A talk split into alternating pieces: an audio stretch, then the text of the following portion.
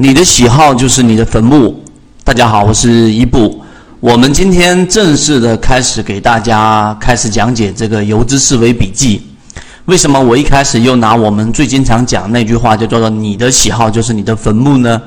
这句话对于游资来说是非常非常贴切的，因为游资他们是市场当中，你可以把它理解为游牧民族，是我们 A 股市场的一个特色。由于我们现在的制度不是特别的完善，所以呢，很多的这一些呃游资，他们就有了很大的一个操作空间。所以从今天我们正式开始给大家去讲一讲游资思维笔记。在开始之前呢，我先给大家说一说啊，我待会会讲的第一讲的一个内容，因为跟我们的泽西禅论一样，我们游资最终的目的一定是要落入到实战。所以我不会花很多的时间给大家去讲游资的历史啊，等等等等的。最终，游资的历史你要知道的是，一些游资的代表人物，其中包含着我们所说的呃总总舵主，对吧？张盟主，以及一些新进的一些游资席位。这个在后面呢，我会专门的啊一个一个的铺开来给大家去看。看不是为了仅仅是了解他们的成长史而已，看呢就是我这里面所讲到的一个词叫做以管窥豹。我们要从一个小的点，我们要看到游资的操作手法。在上一节课里面，我们给大家去讲过了，就是真正现在啊，游资的操作手法，在二零零三年那一波灿烂辉煌的时代，和二零一六到二零一七年那一波这一波市场的这一个上涨里面。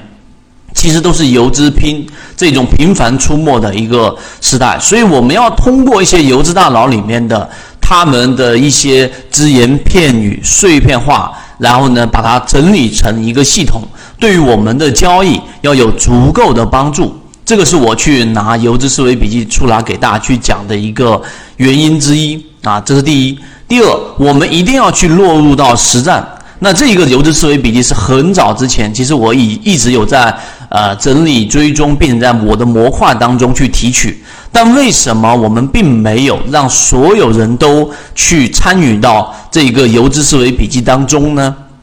其中最根本的原因就是短线呐，短线它本身并不适合所有的人，甚至于说大部分人都不适合。那短线里面，我学游资，有人在问这个问题：我学习游资是不是要每一天都是要去盯盘？其实不是的，我告诉给大家，游资其实最主要的是要找到那个起火点火的这一个资金，然后呢去进一个跟随。所以在我们的交易系统当中，你看之前我们说的沪电股份控盘的个股，那么这些我都会铺开给大家去讲。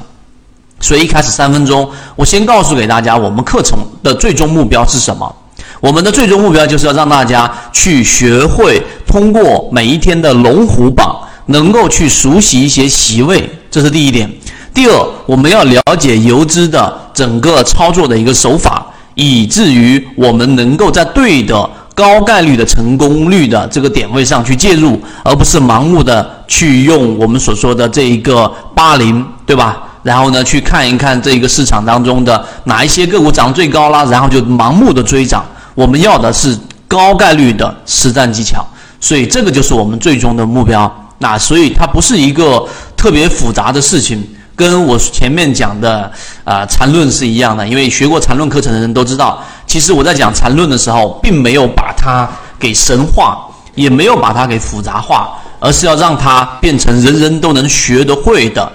这一个择期缠论。那所以我们现在讲的这个游资思维笔记，也是要让大家最终成为人人都能学得会的我们所说的游资的这一种思维。戴上一副游资的眼镜，最终对我们操作有帮助。